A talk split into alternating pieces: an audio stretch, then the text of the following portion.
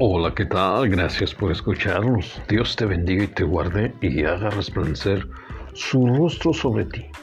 Hoy quiero que reflexionemos acerca de las promesas de Dios son para creerlas, esperarlas y disfrutarlas. Leemos en el libro de Job capítulo 19, verso 15. Yo sé que mi redentor vive y al fin se levantará sobre el polvo y después de deshecha esta mi piel en mi carne, he de ver a Dios, al cual veré por mí mismo, y mis ojos lo verán, y no a otro, aunque mi corazón desfallece dentro de mí.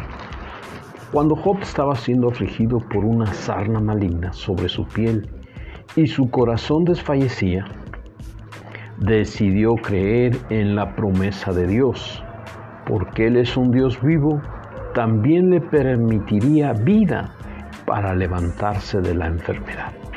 Dios no es hombre para que mienta, ni hijo de hombre para que se arrepienta. Sus promesas son fieles y dignas de confiar en ellas, ya sea que se cumplan a corto plazo o a largo plazo. La enfermedad de Job solo duró tres años y Dios le restauró totalmente porque se mantuvo como viendo al invisible. No te desesperes, Dios es eterno. Sus promesas nos desafían a esperar en Él y no desmayar. A su tiempo las podremos disfrutar y producirán gozo en nosotros, trayendo consuelo en nuestro corazón, sabiendo que nuestro Dios es fiel.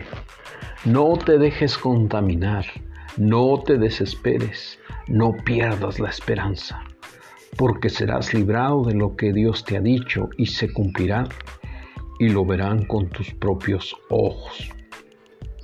Toda atadura de enfermedad o necesidad se romperá.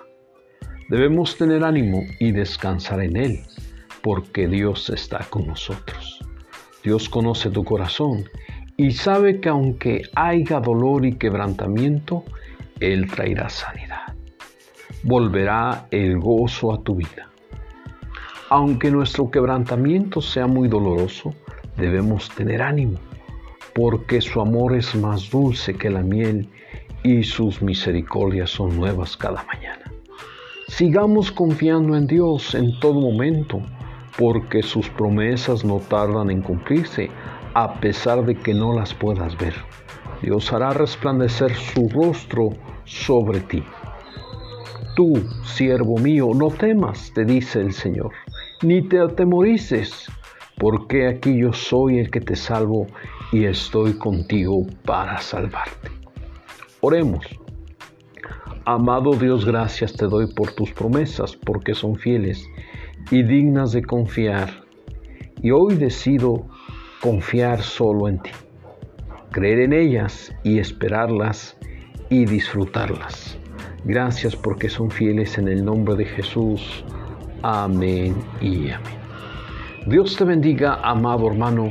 Nos vemos hasta la próxima.